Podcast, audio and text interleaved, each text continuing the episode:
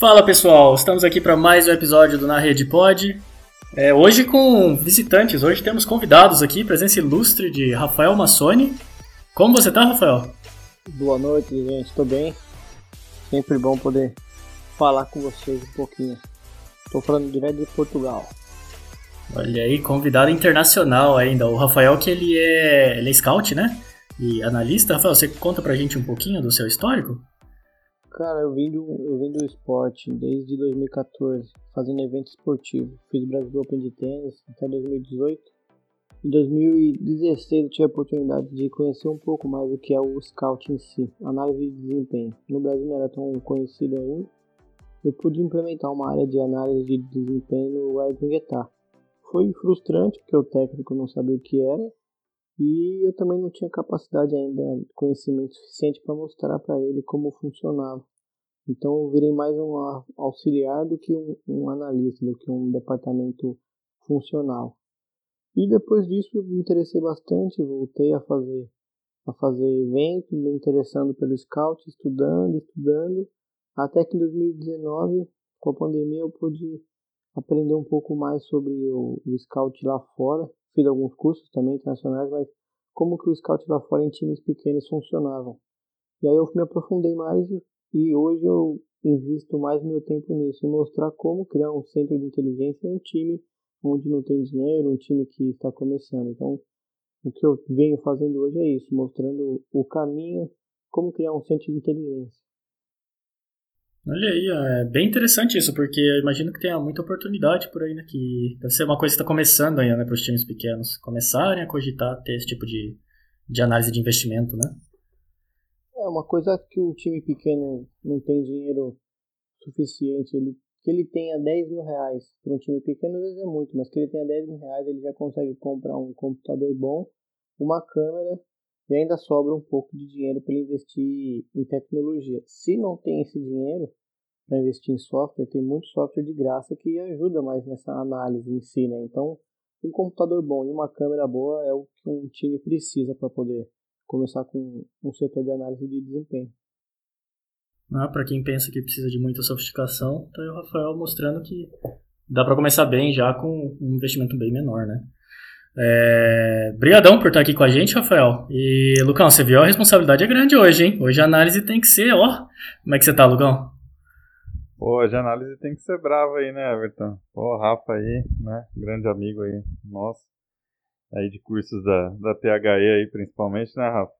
Isso. E estamos indo, estamos indo aí no mesmo caminho, tentando melhorar aí a análise de desempenho não só no Brasil quanto fora.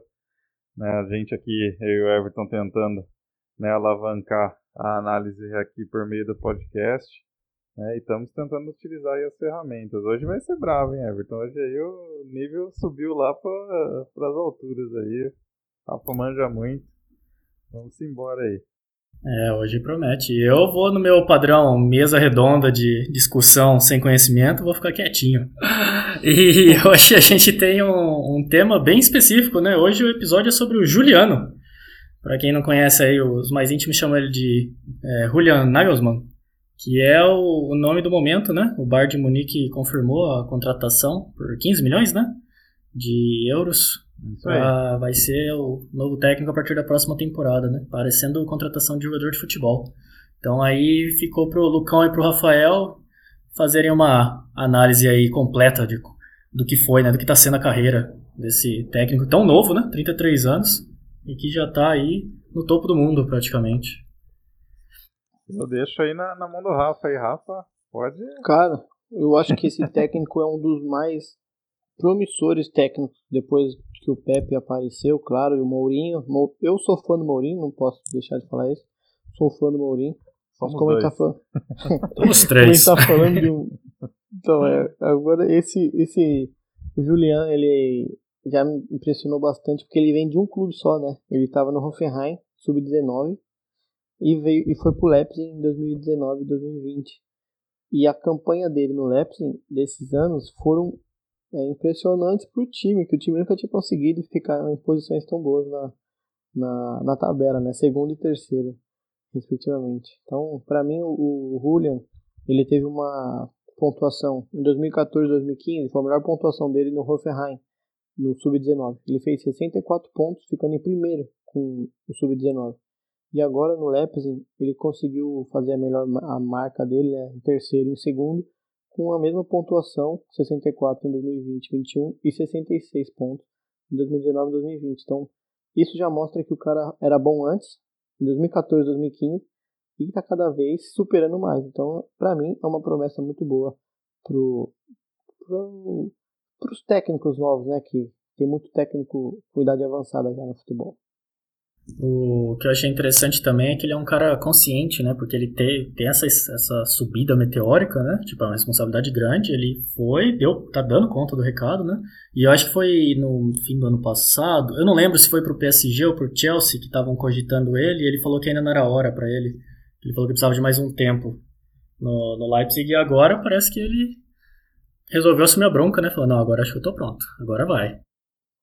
É, foi o, é. Que o, o que o treinador do Atlético lá, o, o, esqueci o nome dele, foi pro Corinthians, tava, o Atlético tava classificado pra Libertadores, foi pro o Corinthians, acabou, é, acabou com a carreira dele. É, exatamente, é então. E agora o Nagelsmann tá dando o passo principal da carreira, né? Lucão, o que você tem a dizer sobre o Juliano? Ah, então, cara, o Julian, como o Rafa bem citou aí, né? É um cara que vem aí de dois clubes, vai agora para um Bayern de Munique que precisa, tem muitas falhas, né? Tem muitas falhas principalmente defensivas. É, talvez aí o, o grande desafio para o Julian agora é tentar tornar né, o Bayern o mais rápido possível, né? Um time novamente de ponta, né? Porque o, parece que essa temporada aí a, a, queda foi, foi brusca, mas a gente vê que também tinha lá problemas internos. Né?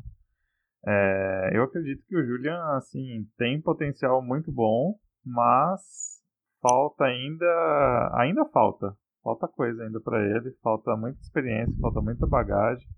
É, pegou ainda dois mata-matas de Champions, né, Rafa? Nem nem dá para se considerar muito ainda. É. Tem cara aí que. Mourinho, por exemplo, se você for ver na carreira dele, até ele entrar no Real Madrid, né? Que eu falo que tem a, a tríade, né? Real Madrid, Barcelona e, e Bayern, né? Desses três aí, para mim são os top três é, mundiais, né? No, no quesito pressão. E ele vai entrar num negócio que é super pressão ali, cara. O Bayern, a Champions League é obsessão toda a temporada e Bundesliga e Copa da Alemanha é sempre obrigação, né? Não tem, não tem escapatória para ele na temporada que vem já. Não, e uma coisa que o time, o time do Bayern gosta e precisa é de títulos, né? O Bayern não vive sem títulos. Pode ver que anos e anos ganhando qualquer qualquer título que aparece ele ganha. A Champions é obsessão, claro mas ele não deixa de ganhar algum título no ano. O Bayern tá precisando disso, né? Tá precisando novamente ganhar três títulos no ano.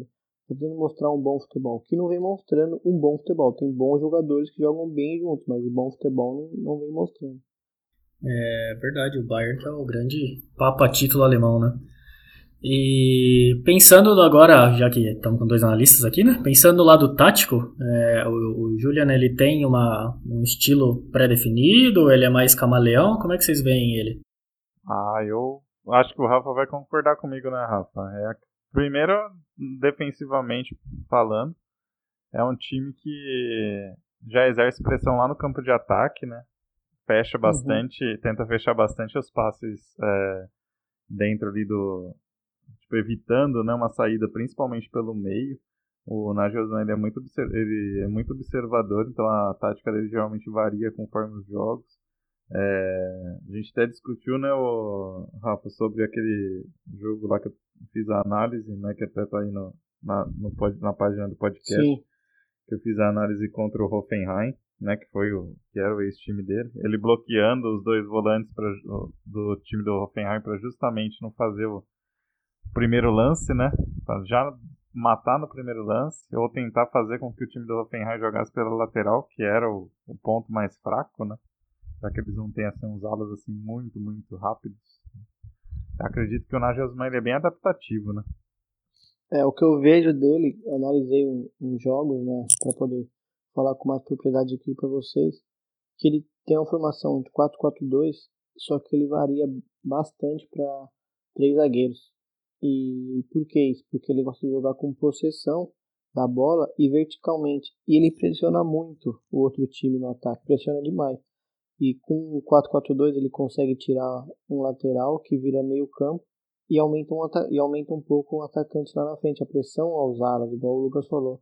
Então, esse estilo de jogo, o Bayern joga assim. Se você parar para ver, o Bayern joga de um jeito que os pontas, o, o lateral direito e o lateral esquerdo, eles não ficam parados atrás. Eles sempre estão no meio, jogando no meio campo. Então, é uma formação que ele já usa e talvez no Bayern ele tenha mais facilidade de implementar, porque os jogadores do Bayern são bem mais inteligentes do que ele tem no, no Leipzig, né? Penso assim. E experientes também, né, Rafa? Porque se você também. for ver, você tem um. Só nas duas laterais você já tem. Ele pode colocar, né? Por exemplo, Pavar e o Lucas Hernandes, que são dois caras que têm Copa no Mundo no, no currículo. Né? É, ele tem Goretzka, ele tem Kimmich, né? Que são caras que também ele pode muito bem adaptar em outras posições. Né? Então ele tem, assim, tipo, muitos. É, o pessoal lá na Inglaterra costuma falar bastante, né? O Everton, você que foi lá para aqueles lados, é, tem muito ah, daqueles flares, né? Aqueles caras que mudam de posição o tempo inteiro, no, durante o jogo mesmo. Ah, sim, e achei engraçado que vocês dois leram na minha mente, que era a minha próxima pergunta, era com relação ao time do Bayern, vocês, vocês veem alguma mudança muito brusca ou é só questão de adaptar mesmo os 11 titulares agora em novo posicionamento, uma nova, adaptar um pouquinho a forma de jogar? Cara, eu vou falar pelo que eu vejo do Bayern. Sou torcedor do Bayern, gosto muito. Desde a época do. Tava jogando no Schweinsteiger lá no, no Bayern, que é pouca coisa, né? Então. O, o modo como o Bayern joga, eu tô vendo aqui que eu escrevi, eles jogam com três zagueiros para saída de bola. E é exatamente como sai o Leipzig. Se você parar para pôr uma, uma tática em cima da da outra. Eles usam o central, que é o Pamecano, no Leipzig, para sair com a bola. E lá no Bayern, ele pode usar o Kimmich para sair com essa bola, pode usar o Stones para sair. O Stones é ruim de passe, mas é ruim de saída de bola, mas de passe ele é muito. O Stones não, desculpa, o, o outro zagueiro fugiu o nome na cabeça agora. O Schulli? O Schulli, é. E os laterais, o lateral do Bayern é um meio é um número 10, é um lateral 10. Né? Os dois laterais são 10. Então, para mim, a dificuldade dele vai ser encontrar aquele cara chave, que era o Thiago, que saía com a bola. Então, para mim, essa vai ser a maior dificuldade dele. Achar o cara que sai com a bola. Você consegue Exato. ver ele trazendo alguém do, do Leipzig para suprir essa, essa demanda? Cara, eu não, não sei se ele vai conseguir trazer um cara à altura do Thiago do Leipzig, que não vejo um jogador com a saída de bola igual do Thiago dentro do Leipzig. Então é difícil para mim dizer o, o, cara do Leipzig pro Bayern, porque não, ele muda um pouco, né, o, o como que joga o, o, o Thiago para saída de bola. Então, difícil, cara, eu não consigo ver. Esse cara ainda é do Leipzig. Não cabe nem um Claudinho aí do Red Bull Bragantino. Brincadeira, brincadeira. e você, Lucão, arrisca alguém? O Everton fala isso porque é, é corintiano, né? Eu e gosto de sofrer. É. Aí não, ele. Claudinho é sacanagem. Ele, não, ele sofre igual eu pelo Claudinho, que a gente fala, pô, como é que o Corinthians desperdiçou isso? Né? Tristeza né? demais. É, muito triste. Corinthians é. É, nossa, um desperdício de talentos, né? Ali é complicado. Mas então, o, o que o Rafa estava falando, né? Acho que e realmente tem uma diferença muito grande, porque o Leipzig ele tenta é, ele é muito mais rápido, né? A transição ofensiva é muito mais rápida. É, normalmente é muito rápida, né, Rafa? Uhum. Tanto que acontece bastante erro, né, em comparação com o do Bayern. E a do Bayern geralmente tem alguém para sempre para cadenciar. O problema é que essa temporada com o Goretzka e se não estou enganado com o Kimmich, né, jogando pelo ali mais centrais, né, ficou bem difícil, né, jogando com, com meias centrais, ficou bem difícil essa, essa cadência que o Thiago dava, porque o Thiago sabia quando fazer o jogo mais rápido ou quando pelo menos passar a bola ali no meio do campo, né, dar uma amarrada no jogo para daí conseguir um espaço. É, é, acho que é, é, bem isso, né, Rafa? Sim. A falta que o Thiago faz é essa. É, né? e, e o, os meias do, do Leipzig, como o Florian Grilich, que não sei se é assim que se fala, e o, o Sabitzer, eles não são jogadores que pegam a bola e levam até o atacante. Eles são os caras que têm que receber essa bola em velocidade para aí sim gerar o, o sistema que é vertical. Se você deixar eles com a bola no pé, eles não vão ter a facilidade que o Thiago tem. Eles fazem, com certeza fazem, mas não tem a facilidade que o Thiago tem para poder mandar essa bola. Tanto que o Thiago nem tá mais no Bayern por conta da qualidade dele que os outros times querem que ele joga, né? Porque o cara, para mim, é um, um dos melhores armadores que tem no, no futebol inglês para olhar, né? É, não é. chega nos pés do Degar nem do Ceballos, mas tá quase lá. Brincadeira, que eu sou torcedor do Arsenal. Local, perdão, te interrompi. Não, pô, o cara gosta de sofrer, tá? Não, pro Arsenal. Você tá notando o padrão, né? Sofredor, Sofre não. na Inglaterra e sofre aqui no Brasil. Não, com certeza. Não. Só pra ficar registrado aqui que hoje eu estou muito feliz. Né? O Everton gosta de ressaltar isso todo episódio. Lá vem, lá vem. Guardiolismo. Tá na final, tá na final, cara. Segura, agora, vai, agora vai, Segura o homem. Agora vai. Campeão, primeira dele pelo, pelo City. É, então. Finalmente, né? Tava demorando. É, então, pelo menos no City ele conseguiu, né? No Bayern não chegou, né? Não, pior que é, cara. Não, chegou, não sei como, mas não chegou. E o pior, aquele time do Bayern pra mim jogou, jogava melhor, na minha opinião, jogava melhor que o, o time contra o. O time do Barcelona, inclusive, cara. Do, naquele Barcelona mais pro final, né? É, uhum. Agora aquele time do Bayern dele ali no meio do. né? Aquela temporada, principalmente do livro lá do Guardiola Confidencial, A Evolução, né? E o time tava assim, pô, você fala, cara, esse time é perfeito, velho. Não tem onde achar um erro. E, pô, velho, os caras podem perder. Não dá. É a mesma coisa do City, cara. Eu ficava hoje assim, cara, pelo amor de Deus, se perder pro PSG, tá de sacanagem. não é possível que agora não vai, né? Aí saiu o primeiro gol já, ufa. né? Mas saiu Mas... rápido, ainda bem que saiu rápido. Saiu, pô, saiu rápido. É, já deu alívio logo de cara, né? É, porque é. contra o Tottenham, meu Deus do céu, a última doeu. Lyon também, Jesus, nem me fala.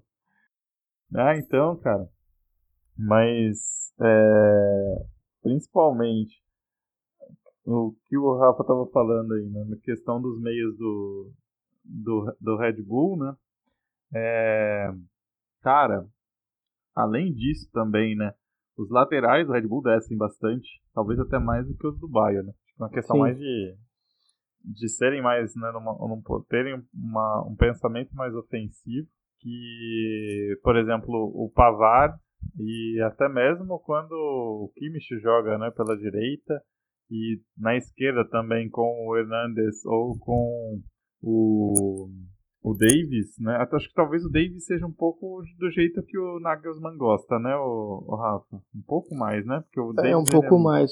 É. O Angelino, que é o que joga na posição do Davis, o é. Angelino toda hora tá lá na frente, toda hora. Exatamente, verdade.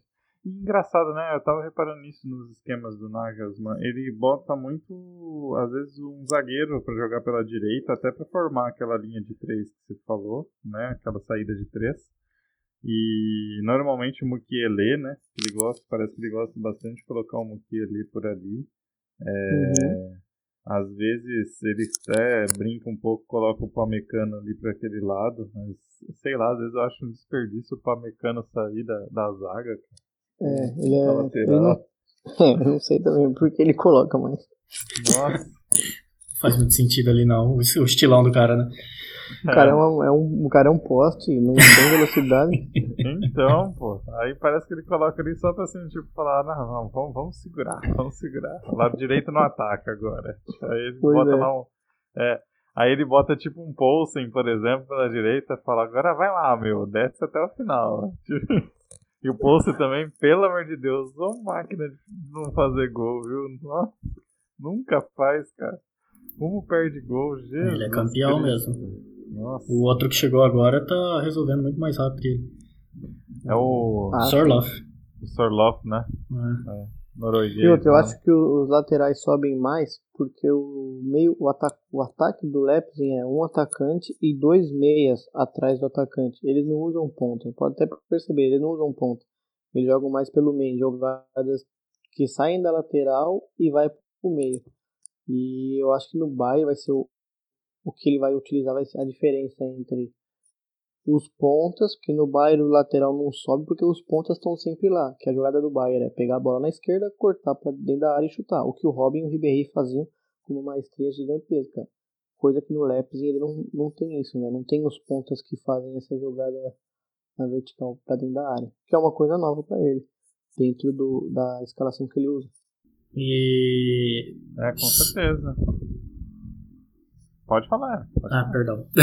É, então, não, então só, só lembrando que a gente falou, vocês falaram muito bem dele, do, da evolução dele, tudo do time atual, né, de como é que ele tá mantendo o padrão, tudo, o padrão tipo, de qualidade, quer dizer. É, mas ao mesmo tempo vocês também falaram que tem a questão da, dele ser muito novo, de que ele ainda tem umas falhas, né? O Lucão principalmente pontuou isso. Então eu queria pensar, perguntar para vocês pensarem do lado do Bayern. O que fez o Bayern contratar ele já então tão cedo, digamos assim? Essa pergunta, essa pergunta aí é Não, hoje eu falei, o nível é alto hoje. fabulosa ainda. Tipo, por que não qualquer outro? Por que ele? Cara, primeiro pelas opções do mercado, é, que tá bem restrito ultimamente, né? É, só você ver Uhum. aí, tipo, que Mourinho, por exemplo, já saiu e pumba, já tá na Roma hoje, aí, né? Então, não dá tempo de pensar. Não vai gastar E aí 15 você milhões pensa- com ele e gastar 100 mil com o Mancini. Eu levava o Mancini, pô. Deus me livre. O Dunga, leva o Dunga. É, aí, ó, o Dunga aí, ó. Leva o Dunga. Como que não tem opção? Boa, leva o Dunga. Não, mas eu acho que o fato do Bayern ter chamado ele é pelo estilo de jogo dele, é pelo estilo como ele vem jogando a Bundesliga. Tanto que a- no próprio canal do, da- do YouTube da Bundesliga mostra como que joga o Leipzig. E depois mostra também, você pode pesquisar, mostra como joga o Bayern de Munique. A diferença é essa. Os pontas jogam, tem mais ponta no Bayern do que no Leipzig. E Pra mim é a cara do é a cara do Bayern, não tem outro time na Bundesliga que joga parecido com o Leipzig. Pra mim não tem. Lucão tem Ah, mais algum tem mesmo. adicional depois É, dessa? realmente. Não, pô, realmente não tem. E assim, é uma vantagem que eles têm é que, pelo contrato que foi feito, se eu não estou enganado, são no mínimo 5 anos, né, Rafa? O... Cara, tem um baita de um tempo de evolução. É lógico, tem que ter paciência. Porque tem, vai ter que ter muita paciência, né?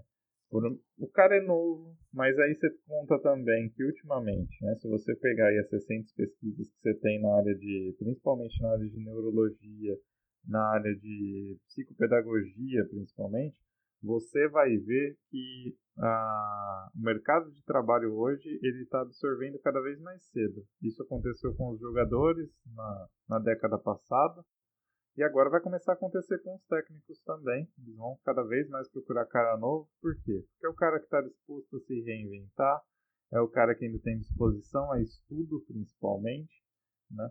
E é quem vai acabar evoluindo o jogo. Porque agora chegou num ponto, né, o Rafa, se a gente analisar aí nos últimos 20 anos, seja, menos até, se a gente analisar nos últimos 10 anos, cada vez mais o jogo está centrado ali na, na grande área, talvez até na pequena área. Então a gente vai começar a ver Sim. cada vez mais né, o, o jogo do afunda, né, eu costumo falar, que é o que acontece no basquete. Eu que joguei basquete um, um tempo aí, né, sei que ah, o esquema no basquete é arrasta o cara até lá no fundo, cara. Não tem jeito, tem que ser assim. Né, Tem que arrastar os caras do time até lá no fundo. sabe? Não É, uma coisa pressão que no basquete, né? A pressão ela é sempre ofensiva, ela nunca é defensiva. Sim, você nunca pensa na defesa no basquete, você pensa só em como atacar o adversário.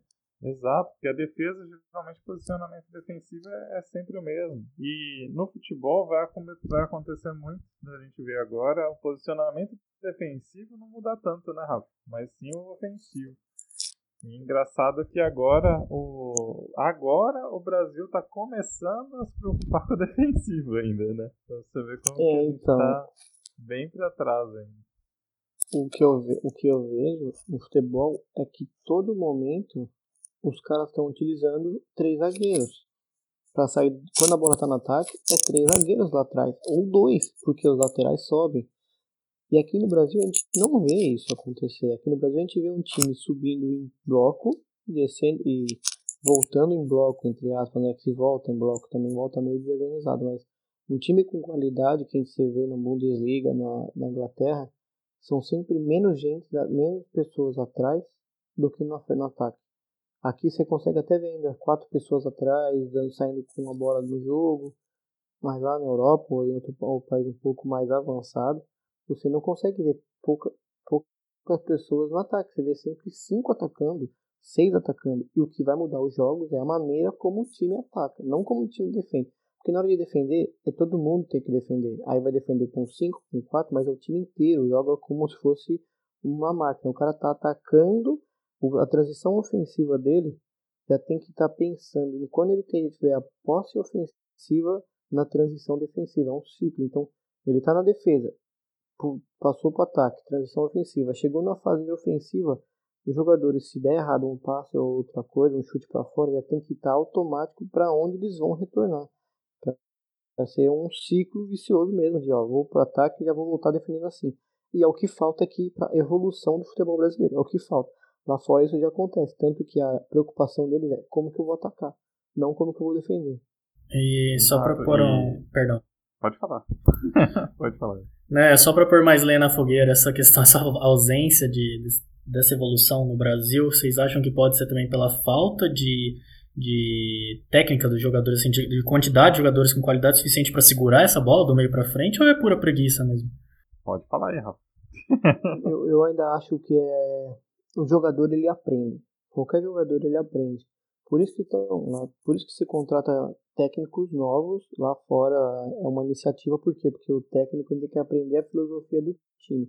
Se eu contrato um técnico de 60 anos, 65 anos, há mais de 30 anos no mercado, ele tem a filosofia dele, ele vai implementar a filosofia dele no time, e isso pode dar muito errado. Mas se você contrata um técnico novo e o time fala, ó, oh, eu vou te mostrar a filosofia. O seu estilo de jogo vai ser desse, dessa maneira. Porém, a nossa filosofia é essa. E você se adapta porque você é um técnico novo. É um técnico que aprende, que absorve mais coisas. E no futebol brasileiro, o que falta é esse tipo de pessoas por trás dos jogadores. Um técnico que saiba como ensinar os jogadores a trabalhar dessa maneira. Então, para mim, começa já bem no início. Começa qual que é a qualidade do profissional que o Brasil forma é uma qualidade ruim, uma qualidade com menos conhecimento que lá de fora, qual é o problema dos jogadores? Será que é o jogador que é muito burro, já que está formando pessoas muito burras, jogadores burros? Ou é os técnicos, preparadores físicos, preparadores defensivos que não têm um conhecimento tão grande para poder passar para os jogadores, sabe?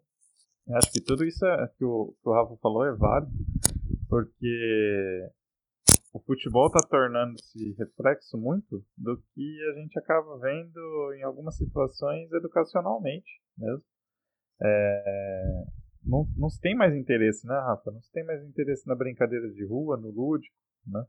E Sim. o futebol ficou muito centrado aqui no Brasil, principalmente em escolinhas dos times grandes, né? E algumas escolinhas até aí são as tais franquias, né? E as franquias parece que aqui no Brasil é, é só para quem pode pagar, não é mais para quem tem habilidade.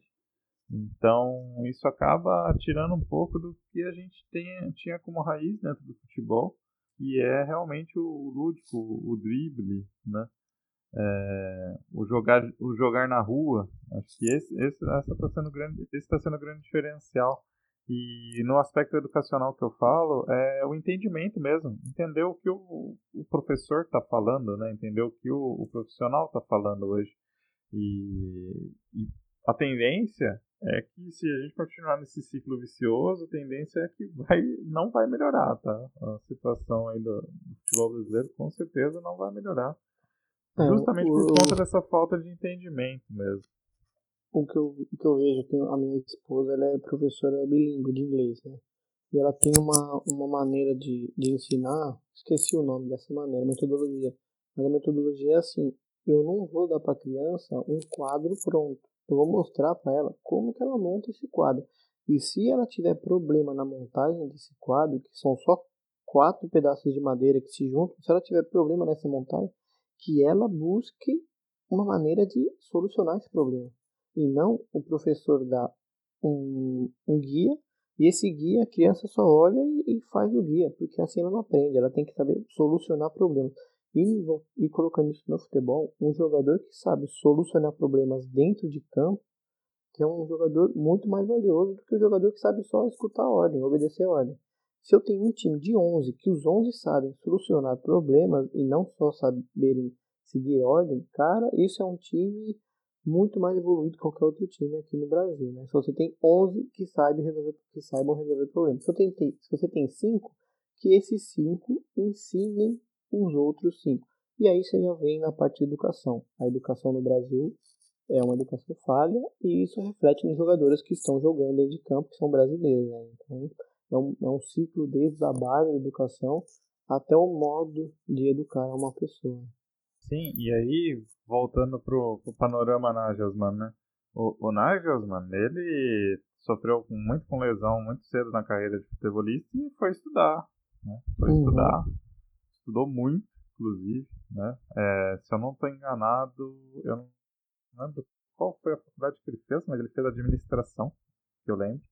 Ele fez administração, mas não lembro em qual faculdade. É, o cara realmente só notas altas lá, o cara realmente sem. É, como é que eu vou dizer? Sempre sendo aí o melhor da turma, né? E pegou o conhecimento teórico que ele tinha e jogou para dentro da gestão do elenco, né? que é extremamente necessária, principalmente se você pensar, inclusive, que dentro do teu elenco você tem diversas nacionalidades, né? Você tem que lidar com um multiculturalismo absurdo que, e nisso principalmente, aí está o nosso o, o, diferencial aí que o, o Rafa estava falando, né? o diferencial do brasileiro hoje é esse multiculturalismo e a nossa educação é totalmente unicultural. Talvez seja isso um, um ponto a se pensar até mais para frente, né? Agora para se fazer o planejamento dentro do futebol também, porque o nosso futebol ultimamente ele está bem monocultural, né? Ele continua uhum. ainda na linha de quatro, né? Todo mundo indo para linha de indo para os três zagueiros, ele continua na linha de quatro ali, parece que é um medo de arriscar, mas poxa, né? A gente vê lá é, Aí, tá aí o exemplo. O último jogo aí, Corinthians e São Paulo. Mancini Olha resolveu. Olha o que, que você vai falar do Corinthians. Não, poxa. Ele, não resolveu arriscar uma, uma, uma linha de três zagueiros aí, pô. E praticamente o jogo foi bem parelho, foi bem igual. Né? Apesar do São Paulo, lógico, né? O São Paulo tá muito, tá muito mais tempo bem, bem treinado, né? Não tem, não tem como comparar, né? O Crespo tá trazendo essa ideia também de lá, né, Rafa? Não tem como falar Sim. que a ideia veio da Argentina, por exemplo. Não, ele Não, trouxe é. ideia, aspecto italiano, com certeza. Tá longe da Argentina faz mais de 10 anos. Sim, sim. Perdão, pode falar, Rafa. Não, pode falar. O que eu ia falar do Crespo é que o modo como ele tá mostrando aos jogadores o que fazer já ajuda o entendimento. Tanto que o, que o, o que o Diniz fazia é quase igual. Se para pôr, é quase igual. Mas o modo como os jogadores estão entendendo aquilo, aí já diferencia na hora do jogo. Que é o que o, o Julian vai fazer no Bayern. Ele conseguiu colocar no Leipzig, que não tinha aquele estilo de jogo, o modo de ataque vertical, pressão, três zagueiros, dois zagueiros, cinco zagueiros, dependendo do jogo. E no Bayern ele vai ter que ele vai ter que mostrar porque ele foi contratado. Então ele vai ter que mostrar para os jogadores que estão lá, que são muito experientes, que ó, vai funcionar assim. A nossa, ele, eu creio que ele não vai mudar a tática dele, o modo de jogar. Não vai mudar, vai ser vertical e pressão.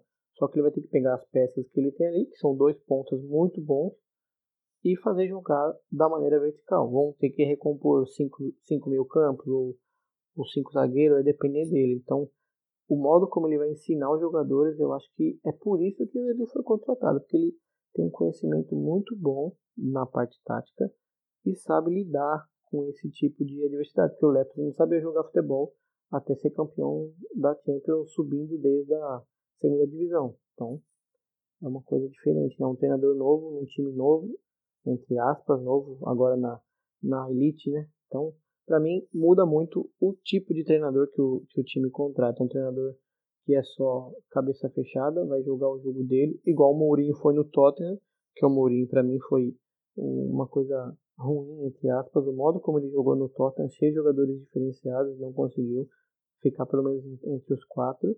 E agora a diferença é que o Julian consegue ter essa mentalidade um pouco mais aberta em relação a como colocar os jogadores para jogar, né? Na, palavra final.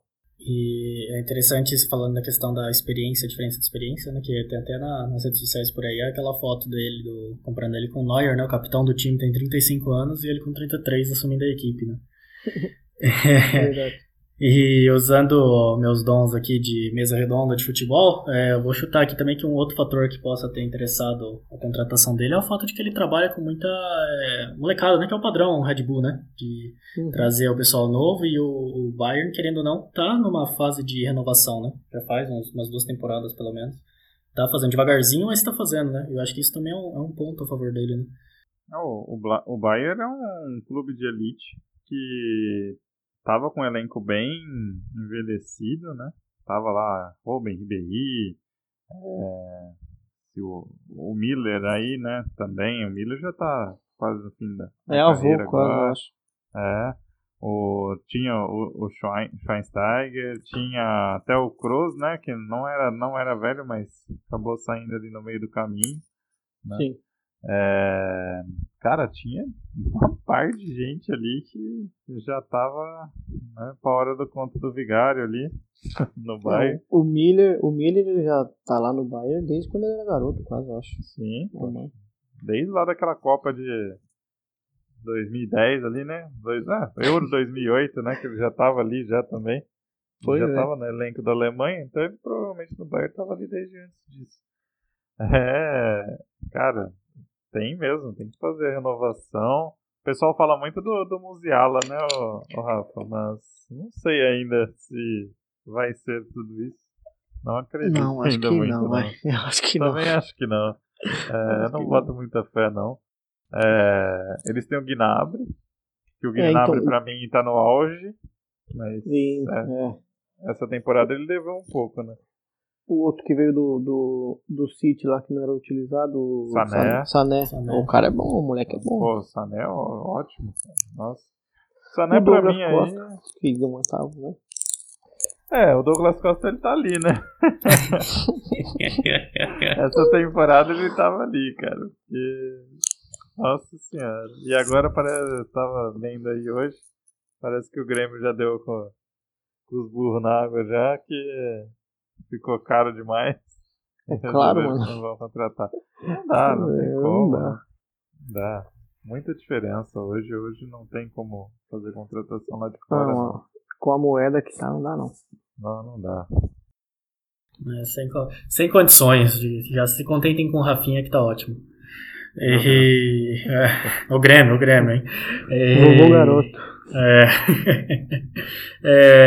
é... Lucão, tem mais alguma coisa a adicionar sobre o, o Juliano, sobre o Leipzig, sobre o Bayern? Ah, eu. Olha, o bate-papo foi ótimo. Tenho só que agradecer mesmo ao Rafa aí por ter aceito o convite.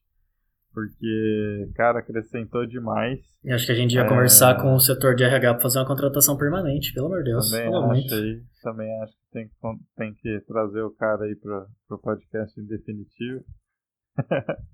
Se ele aceitar, claro. vai que ele, vai que ele vira pra gente aí e fala. Vão ter que me pagar em euro agora, hein, que eu tô internacional.